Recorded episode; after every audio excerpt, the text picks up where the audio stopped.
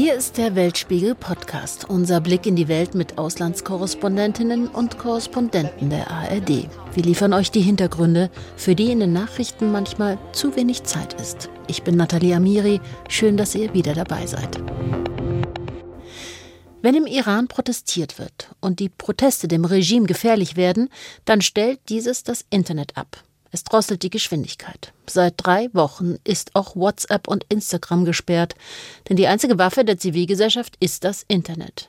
Darüber organisieren sie sich, laden Filme hoch, die sie selbst drehen, die zeigen, wie brutal das Regime die Proteste versucht niederzuschlagen. Zum einen will das Regime nicht, dass solche Bilder viral gehen, zum anderen wollen sie nicht, dass man sieht, wie viele es sind, die gerade im Iran auf die Straße gehen. Gleich wird uns eine Demonstrantin, die gerade noch im Iran war, erklären, wie. Die Menschen auf den Straßen Irans fordern Tod dem Diktator und wir wollen die Islamische Republik nicht.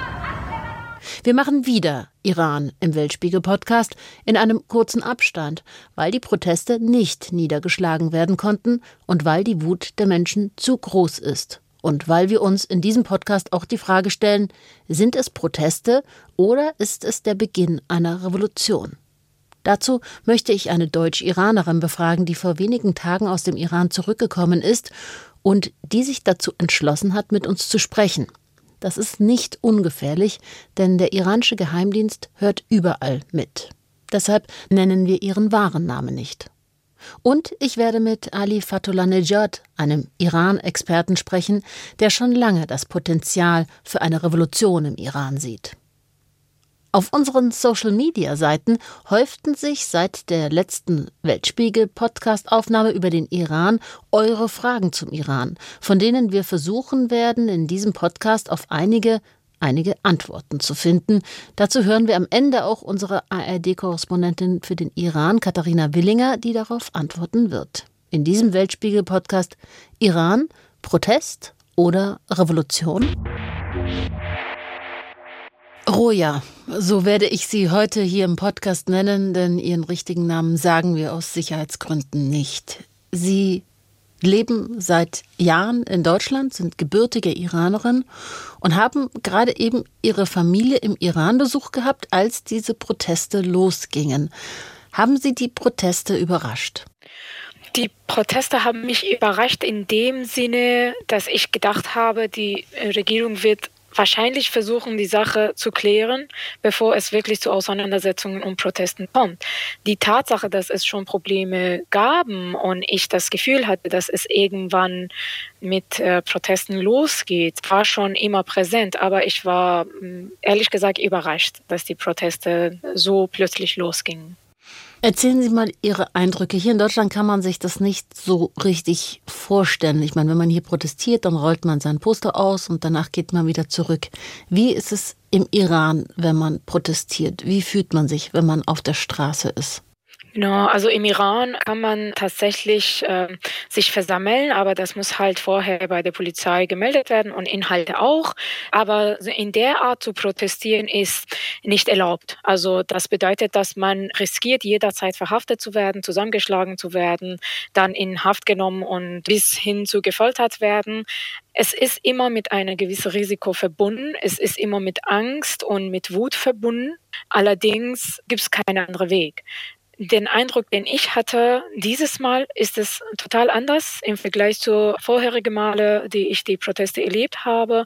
Dieses Mal, klar, ist es sehr, sehr gemischt äh, von den Alter her, von Menschen her, die an die Proteste teilnehmen.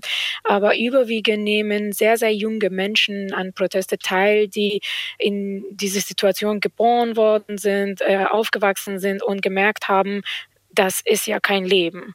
Also ich habe mich auch mit vielen Menschen unterhalten, die an Proteste teilnehmen und hatte den Eindruck, dass die Angst nicht wirklich im Vordergrund steht, sondern der Wunsch nach einem selbstbestimmten freien Leben. Was fordern denn die Menschen, die jetzt gerade im Iran auf die Straße gehen gegen das Regime? Das war am Anfang äh, irgendwie anders als das, was jetzt gerade passiert ist. Am Anfang ging es wirklich um zwei Sachen. Freie Entscheidungsmöglichkeiten für Frauen, also Frauenrechte äh, im Allgemeinen, dass die Frauen entscheiden dürfen, wie die sich anziehen möchten und äh, wie sie arbeiten möchten und generell ein selbstbestimmtes Leben führen können. Und außerdem um die Aufklärung des Mordes an Massa Amini. Als die Prozesse losgingen, die waren auch sehr, sehr ähm, friedlich. Menschen haben sich versammelt, friedlich protestiert, aber als es losging, dass die Sicherheitskräfte auf die Menschen zukamen und sie haben die ähm, Menschen geschlagen, in die Menschen geschossen, sie haben Gas eingesetzt, dann hat sich die Stimmung eigentlich geändert und die Menschen haben, also die protestierenden Menschen haben gesagt, okay, es werden unsere Wünsche nach gesellschaftlicher und wirtschaftlicher Reformen nicht gehört. Es werden mit Waffen auf uns geschossen. Also dann verlangen wir jetzt und fordern wir jetzt, dass das Regime weggeht, dass wir so ein theokratisches Regime nicht weiterhin haben möchten. Nach dem dritten oder vierten Tag wurde ja das Internet vom Staat gedrosselt. Das Internet ist aber unglaublich wichtig für die Menschen. Wie kommunizieren diese Menschen dann also vor Ort? Es gibt ja keinen Anführer, der sagt, morgen an dem und dem Platz treffen wir uns alle. Genau, also ich habe auch es, äh, die, äh, die, Situation so nicht wahrgenommen, dass die Menschen sich einen Einführer derzeit wünschen. Natürlich macht es die Sache einfacher, wenn eine Gruppe von Menschen äh, so eine Bewegung äh, leiten. Nachdem das Internet abgestellt war, wurde es natürlich schwieriger.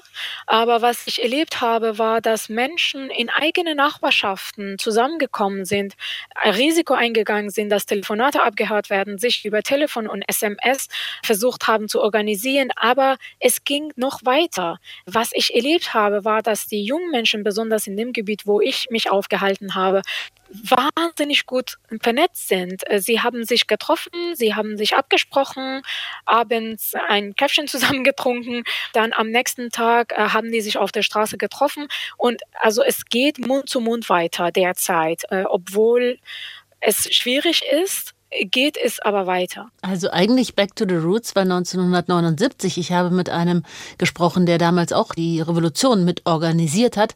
Der hat genau das gesagt, dass sie sich getroffen haben und dann verabredet haben für den nächsten Tag und so es zu einer Revolution werden konnte. Wenn man jetzt mit den Protestierenden spricht, sprechen die von Protesten oder von Revolution? Die sprechen tatsächlich von einer Revolution. Also ein Slogan auf der Straße ist auch, nennt es nicht mehr Protest, der Name hat sich geändert, es heißt jetzt eine Revolution. Und ich habe den Eindruck, dass der Wille noch stärker geworden ist durch diese Auseinandersetzungen mit der Regierung, durch das Verhalten der Regierung und dass die Menschen sagen, jetzt geht es um alles. Jetzt geht es um das große Ganze und es ist eine Revolution die hauptsächlich von Frauen geführt wird. Sie sind auch eine Frau und Sie haben schon auch länger überlegt, wollen Sie darüber sprechen oder nicht? Denn man hat ja selbst hier Angst, als gebürtige Iranerin sich zu äußern gegen das Regime. Was hat Sie dazu bewogen, dass Sie doch jetzt mit uns sprechen? Meine Solidarität mit, mit den Frauen, die sich im Iran für die Werte jetzt einsetzen, für die wir auch in Deutschland und weltweit kämpfen. Diese Frauen haben keine Angst mehr. Diese Frauen gehen auf der Straße mit dem Bewusstsein, dass sie mit eigenem Leben spielen, wenn sie das machen. Und ich habe auch lange mit mir selbst gekämpft und ich habe überlegt, was mache ich jetzt? Ich kann ja nicht untätig sitzen. Sonst stehe ich nicht mehr an der Seite von meinen Schwestern, die im Iran auf der Straße sind und kämpfen. Und das hat mich wirklich bewegt. Und eine andere Sache ist auch, ich habe wirklich Angst, dass die Regierung irgendwann das Internet total abstellt. Und ich möchte nicht, dass die Stimmen dieser Frauen dadurch verloren gehen. Ich weiß, dass diese Bewegung größer ist als alles, was ich machen kann. Allerdings finde ich es wichtig, dass ich in meiner Rolle, in meiner Position außerhalb des Landes versuche, das mehr und mehr so weit wie möglich in die Öffentlichkeit zu bringen. Wenn Sie jetzt wieder hier zurück sind in Deutschland und gesehen haben, was die Menschen auf den Straßen Irans bereit sind zu opfern, nämlich selbst ihr Leben, was denken Sie, welche Verpflichtung jetzt auch westliche Politiker haben? Was müssten jetzt westliche Politiker machen? Ich bin nicht naiv. Ich weiß, wie die Wirtschaft und wie die Weltpolitik funktioniert. Ich weiß trotz Sanktionen auf das Land, dass die westlichen Mächte Geschäfte mit der iranischen Regierung gemacht haben. Nicht umsonst wurden die Regierungsmitglieder so reich. Ähm, ich denke, es wurden ja über Sanktionen schon in westlichen Nachrichten auch gesprochen. Ich bin sehr, sehr zwiegespalten, was sowas angeht. Ich habe im Iran gelebt und ich habe selber erlebt, wie Sanktionen das Leben der normalen Menschen, der normalen Bevölkerung kaputt gemacht haben und jetzt dazu geführt haben, dass die Menschen das Leben riskieren auf die Straßen. Ich bin der Meinung, wenn Sanktionen funktionieren sollen, wäre es so vielleicht erfolgreicher, wenn Privatvermögen von Regierungsmitgliedern sanktioniert werden. Die Familienangehörige von Regierungsmitgliedern leben im Westen und profitieren von Sanktionen, die jetzt auf das Land gestellt worden sind, schon seit Jahren. Aber ich denke, es ist Zeit, dass die Politik erstens eine feministische Haltung zeigt und die Frauen unterstützt und zweitens, dass die Geschäfte mit den iranischen Regierungsmitgliedern aufhören. Es werden ja gerade enorm viele Menschen verhaftet, die bei den Protesten teilnehmen. Und es zirkulieren sogar Zahlen zwischen 20 und 30.000. Ich weiß selber vor den Gefängnissen, gerade Evin-Gefängnis in Teheran, stehen Hunderte, weil sie darauf warten, dass ihre Familienangehörigen wieder rauskommen. Wissen Sie was über den Zustand in den iranischen Gefängnissen? Die Gefängnisse sind überfüllt. Selbst die Menschen, die die Demonstrantinnen äh, verhaften, habe ich mitbekommen, dass sie gesagt haben, wir haben kaum Platz mehr, um Menschen in Gefängnis zu nehmen. Die Praxis ist derzeit so, dass die Menschen verhaftet werden, registriert werden und dann wieder auf freiem Fuß gelassen werden. Einige Menschen, die halt nicht so stark in Augen des Regimes beteiligt sind. Und dann werden die später Einladungen bekommen, um sich wieder vorzustellen. Die Menschen, die aber im Augen des Regimes stark beteiligt sind, werden verhaftet, werden registriert und dann werden in verschiedenen Abteilungen in Gefängnissen untergebracht und in verschiedenen Städten. Ich habe mich mit einem Anwalt unterhalten, der auch zwei Gefängniswärter getroffen hatte, ältere Männer, die die Security im Gefängnis in einer Stadt leisten. Die beiden Männer haben geweint. Und die haben gesagt, wir halten das nicht mehr aus, weil wir selber gesehen haben, dass Menschen, wovon wir ausgehen, dass die zum Geheimdienst des Irans äh, gehören, diese verhaftete Demonstrantinnen, egal Mädchen oder Jungs, die registriert und in Gefängnis gesteckt werden, serienmäßig vergewaltigen. Das haben die beiden Männer gesagt und das habe ich von dem Mann gehört, der mit den beiden gesprochen hat. Und ich halte es gar nicht für unwahrscheinlich. Liebe Roja, es ist so wichtig, mit Menschen zu sprechen, die vor Ort alles gesehen haben und die Erfahrungen mit diesem Regime haben. Deswegen danken wir vom Weltspiegel Ihnen sehr, dass Sie sich das Herz gefasst haben, um mit uns zu sprechen. Vielen Dank. Ich habe zu danken.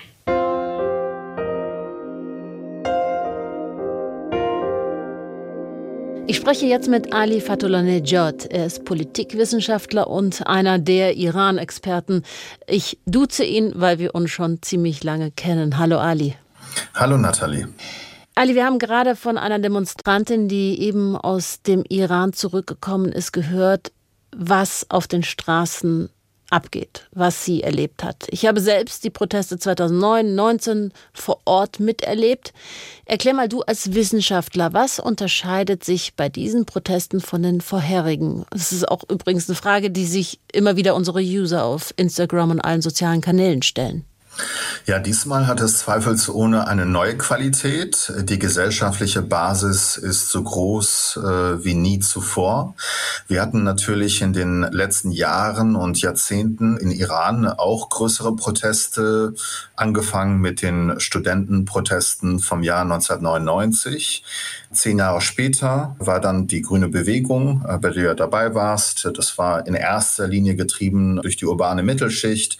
Und man hat nach Reformen gerufen innerhalb des Systems der Islamischen Republik. Seitdem haben wir es mit einer neuen Art von Protesten zu tun gehabt, zur Jahreswende 2017-18 und dann äh, im November 2019. Diesmal wurden sie getrieben durch Preissteigerung, also durch die soziale Frage und äh, durch die Unterschichten, äh, die zum ersten Mal en masse äh, auf die Straße gegangen waren und gegen alle Komponenten der Islamischen Republik, seien es also der herrschende Klerus oder die Revolutionsgarden, seien es die Hardliner oder die Reformisten, äh, skandiert haben und dass diese Reformisten diesmal nicht ausgeklammert wurden vom Volkszorn, das war ein Novum.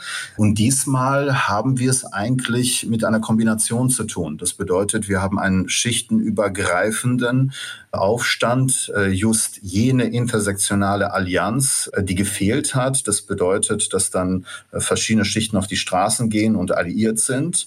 Und das ist ein Qualitätssprung, weil genau das eine veritable Gefahr für das Regime darstellt. Wir dürfen nicht vergessen, dass auch in der initialen Phase des arabischen Frühlings just diese intersektionale Allianz ja erfolgreich war, die Diktatoren in Tunesien und in Ägypten zu schaffen. Das bedeutet, wir haben jetzt alle Komponenten eines veritablen gesellschaftlichen äh, Aufstandes, ethnienübergreifend auch noch an vorderster Front natürlich die Frauen, die eine junge Generation, die bis dato auch nicht wirklich auf der politischen Szene war, auch die Involvierung der Studentenschaft, der Schülerinnenschaft, verschiedener Gruppen in Iran. Wir dürfen nicht vergessen, dass es in den letzten Jahren äh, sehr, sehr viele Tausende von sozialen Protesten pro Jahr gegeben hat, von allen möglichen sozialen Gruppen.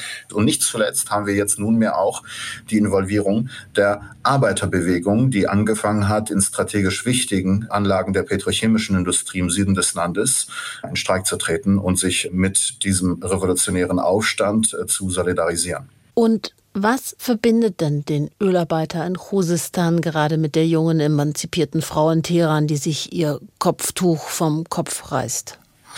Äh, das ist eine sehr gute Frage, die wichtig ist, wenn man sich die Aussagen von Arbeiterführern äh, just in dieser Situation anhört dann sieht man, dass diese Arbeiterführer, die auch aus Khuzestan stammen, die arabischstämmig sind oder arabischsprachig sind, quasi die Arbeiterbewegung aufrufen, sich dieser revolutionären Bewegung anzuschließen, darauf hinweisen, dass der Hauptslogan des gegenwärtigen Aufstands gegen das Regime San äh, Sendegi Azadi, also äh, Frau, äh, Leben, Freiheit, auch etwas ist, was Sie auch unterstützen sollten.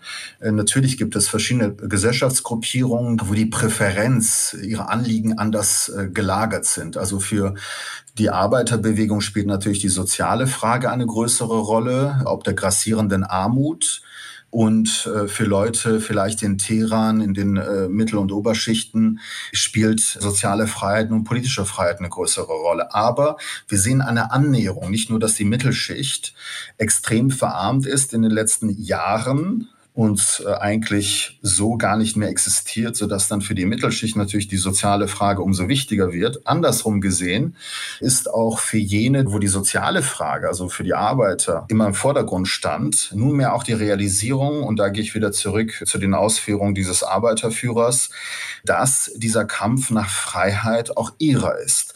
Im Endeffekt sehen all diese verschiedenen Gruppierungen die Hauptverantwortlichkeit ihrer Misere, sei es jetzt sozioökonomisch oder politisch, bei den Eliten der Islamischen Republik und sehen auch keine Zukunft für ihre Rechte, egal wie sie gelagert sind, mit dem Fortbestand der Verhältnisse. Früher wurden Reformen gefordert. Jetzt fordern die Menschen landesweit einen Regime-Change. Wie könnte dieser konkret aussehen?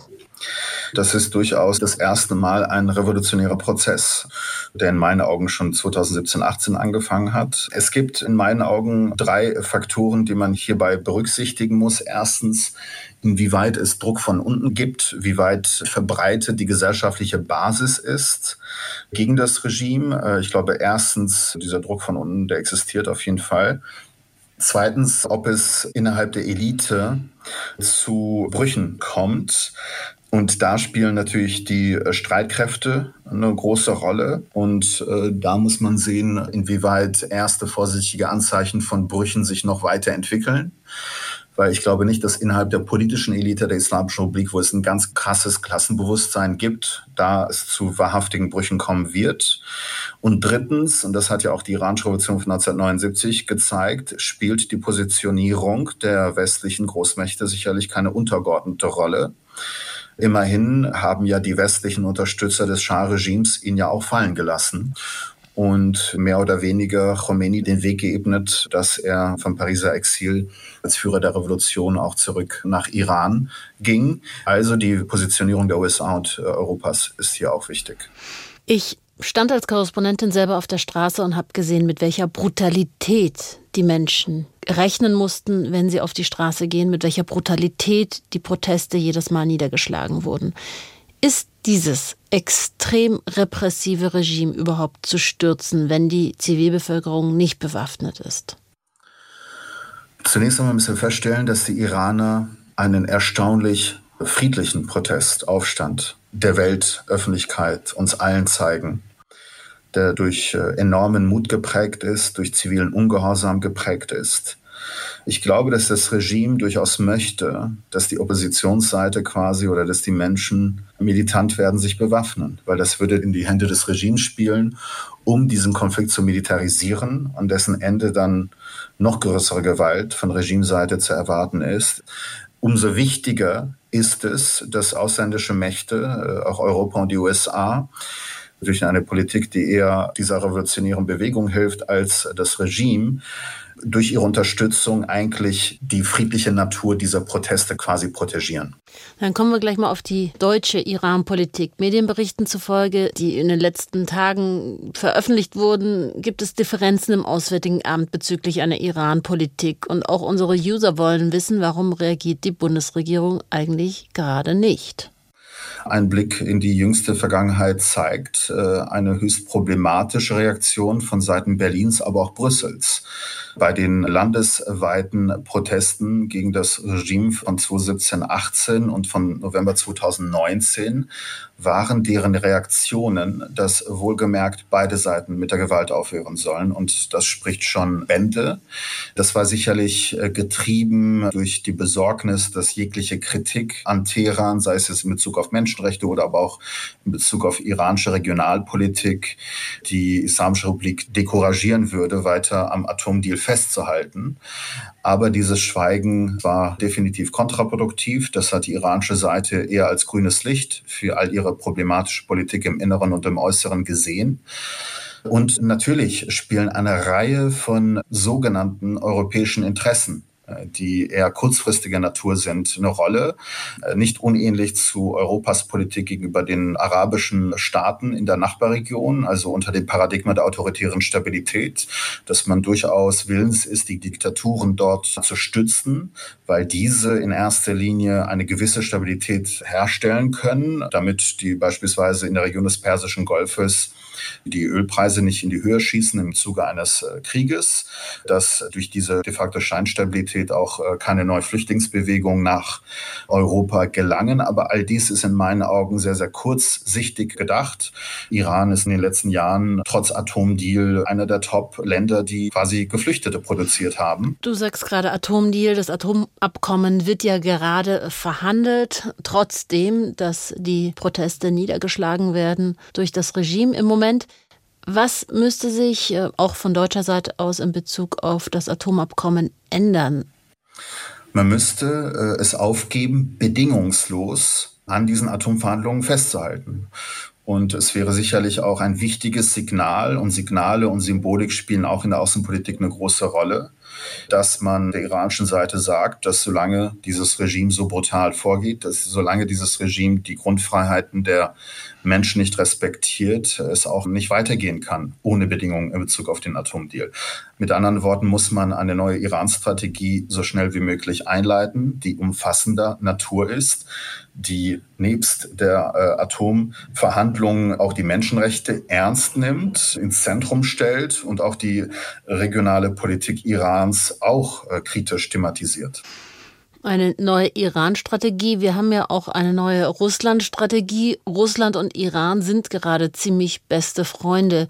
Wie sehen denn die Beziehungen genau aus? Das wollen auch unsere Userinnen wissen.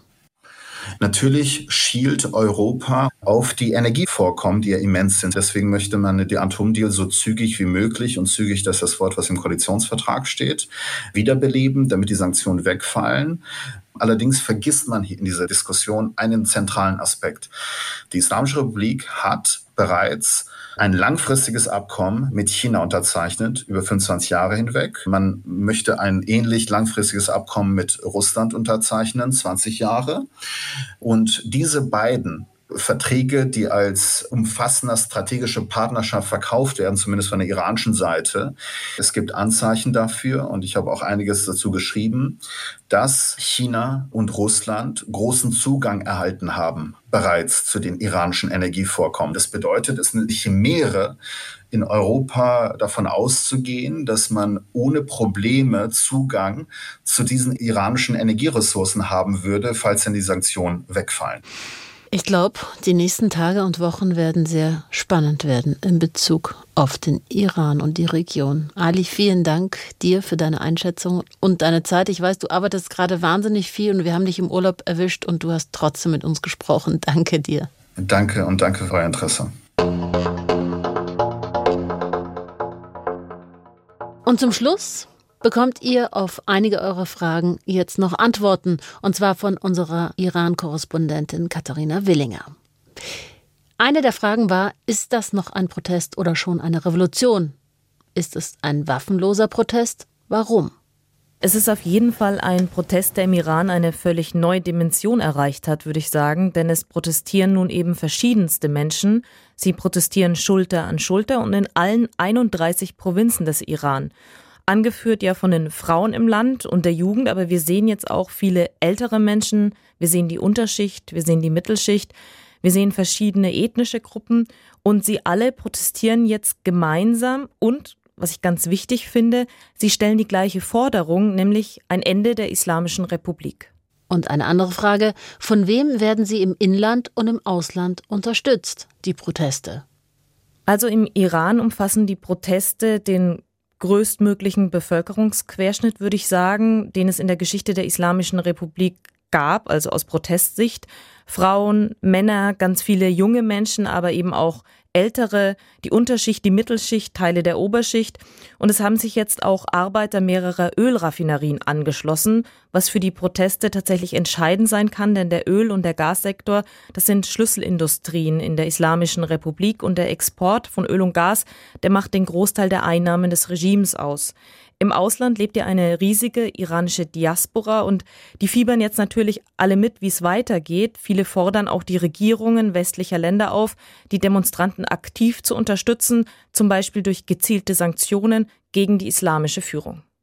Wie wird protestiert? Wo wird protestiert? Im ganzen Land? Nur Städte?